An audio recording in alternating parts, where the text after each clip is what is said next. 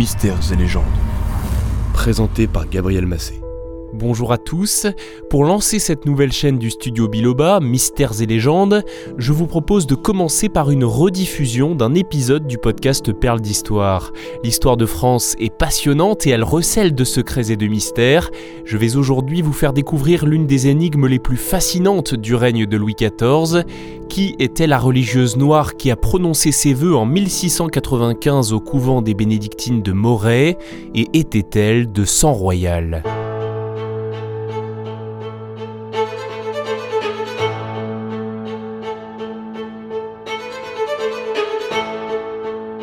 Cette histoire commence en 1660. Marie-Thérèse d'Autriche, la fille du souverain Philippe IV d'Espagne, épouse le roi de France Louis XIV. Ce n'est pas un mariage d'amour, le roi suit les conseils de Mazarin, il épouse l'alliance espagnole et une mère pour ses futurs enfants. Des enfants, Marie-Thérèse va lui en donner six. Dès l'année suivante, en 1661, va naître Louis, il sera surnommé le Grand Dauphin et sera lui-même le père d'un autre Louis, le Petit Dauphin, qui sera le père de Louis XV, l'arrière-petit-fils et successeur de Louis XIV. En 1662, un an après la naissance de Louis, Marie-Thérèse donne naissance à Anne-Élisabeth, qui meurt au bout de quelques semaines. En 1664, la reine tombe enceinte une troisième fois. La grossesse est difficile, Marie-Thérèse tombe souvent malade. Elle est très inquiète à l'approche de cette naissance. Le 16 novembre au matin, alors qu'elle commence à avoir des contractions, une partie de la cour vient assister à l'heureux événement. C'est le protocole, la reine accouche en public. Faisons comme si c'était normal après tout. À la nuit tombée, l'enfant arrive enfin. C'est une fille. La petite Marianne est tout de suite présentée au grand du royaume, tous assemblés derrière une barrière dans la chambre de la reine. Et là, surprise, stupeur, silence gêné. Mon Dieu, mais elle est noire s'exclame le prince de Condé avant d'éclater de rire. Les courtisans se bousculent pour apercevoir ce nourrisson à la peau sombre. Scandale à la cour de France. Il n'est pas à exclure que cet enfant ait pu souffrir du syndrome du bébé bleu, mais les nombreux témoins présents dans la pièce semblent bien avoir vu un enfant de couleur noire. Dans une correspondance, Madame de Motteville écrit Elle accoucha d'une petite fille Mauresse dont elle pensa mourir. Maurès, M-A-U-R-E-2-S-E, e, le féminin de mort, qui est à l'époque le terme désignant une personne de couleur. Mais comment est-ce possible? Le roi, bien entendu, souhaite des explications.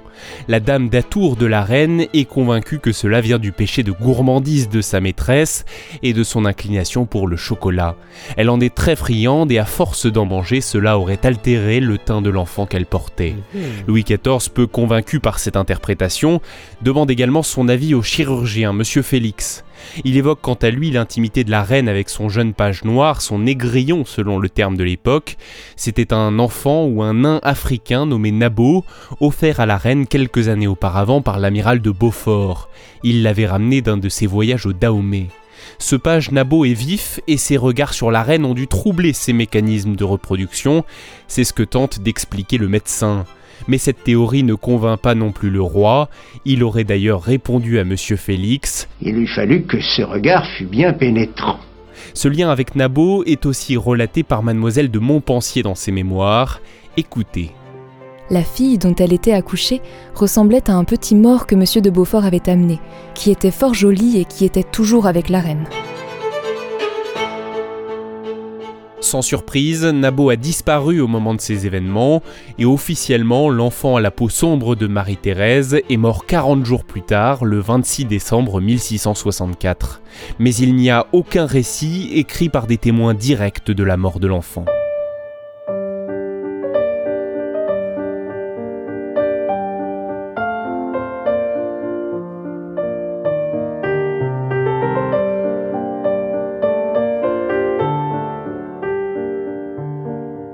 À l'automne 1695, alors que la reine Marie-Thérèse est morte depuis déjà 12 ans, une jeune métisse d'une trentaine d'années prononce ses vœux solennels. Elle prend le voile au couvent des bénédictines de Moret, un couvent situé en lisière de la forêt de Fontainebleau. À cette occasion, plusieurs personnalités de la cour sont présentes et elle reçoit du roi une dot et une très généreuse pension. Cette religieuse prend le nom de sœur Louise-Marie de Sainte-Thérèse. On retrouve les noms de Louis et de Marie-Thérèse, ce qui n'est sans doute pas une coïncidence. Écoutez cet extrait d'une émission de l'ORTF sur le sujet présentée par Alain Decaux en 1969. On peut dire que tous les princes, enfants et petits-enfants de Louis XIV, venaient rendre visite fréquemment à la Moresse de Moret. Par exemple, quand Marie-Adélaïde de Savoie épouse le duc de Bourgogne, le petit-fils de Louis XIV, qui est destiné à régner un jour, qui est l'héritier du trône, eh bien, on conduit presque aussitôt Marie-Adélaïde de Savoie, devenue duchesse de Bourgogne, devenue petite-fille de Louis XIV, voir cette Moresse de Moret. Pourquoi? Pourquoi est-ce qu'elle est si intéressante? Pourquoi est-ce que la famille royale va lui rendre visite comme à une amie, j'allais dire, comme à une parente? Ce qui est certain, c'est que cette religieuse noire croyait savoir qui elle était. Cette Mauresse de Moret, elle, croit dur comme fer qu'elle est la fille de la reine et du roi. C'est aussi l'avis du duc de Saint-Simon. Il pense, lui, que ses parents l'ont mise au couvent à cause de sa couleur, mais l'un comme l'autre n'avait pas les connaissances génétiques pour comprendre que c'était impossible.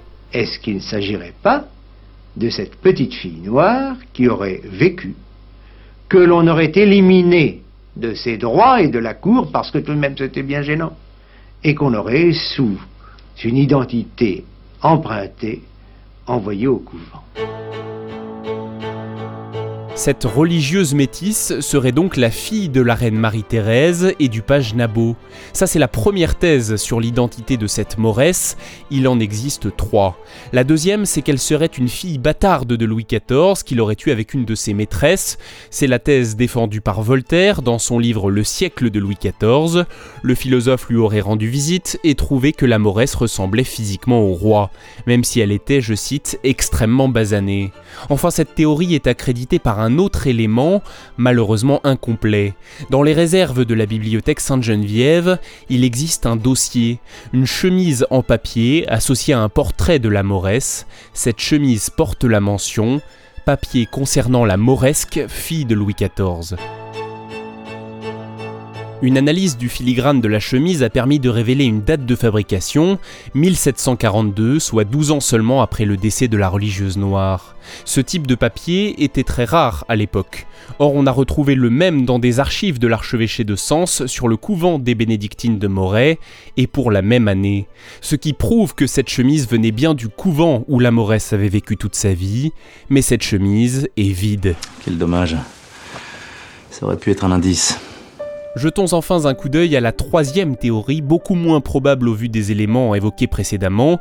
La Mauresse serait une enfant parrainée par le couple royal, peut-être la fille d'un jardinier de la cour. Cette hypothèse a été soutenue par le duc de Luynes dans son journal en 1756. Il y raconte que Laroche, le concierge de la ménagerie, avait un couple de morts avec un enfant. Madame de Maintenon, par charité chrétienne, aurait accepté de la placer dans le couvent de Moret. Mais cela n'explique pas les attentions de la famille royale ni les sommes importantes versées par le roi pour cette religieuse. Elle n'aurait d'ailleurs eu aucune raison de se proclamer de sang royal, ce qu'elle faisait sans hésiter, donc cette troisième hypothèse n'est sans doute pas la bonne. C'est aussi ce que pense le journaliste Serge Billet. Il a écrit un livre sur cette énigme méconnue de l'histoire de France, La Mauresse de Moret, aux éditions Kofiba. Pour lui, cette femme a eu jusqu'à la fin une vie sans relief, celle d'un destin sacrifié. Elle s'est éteinte en 1730 dans son couvent de Moret. Il existe trois portraits de cette Mauresse conservés en France. Le plus connu est exposé à la bibliothèque Sainte-Geneviève à Paris. Il est à retrouver sur les pages Facebook, Twitter et Instagram de Mystères et Légendes. N'hésitez pas à les suivre d'ailleurs. Pensez aussi à vous abonner au podcast sans oublier d'activer les notifications. À très bientôt.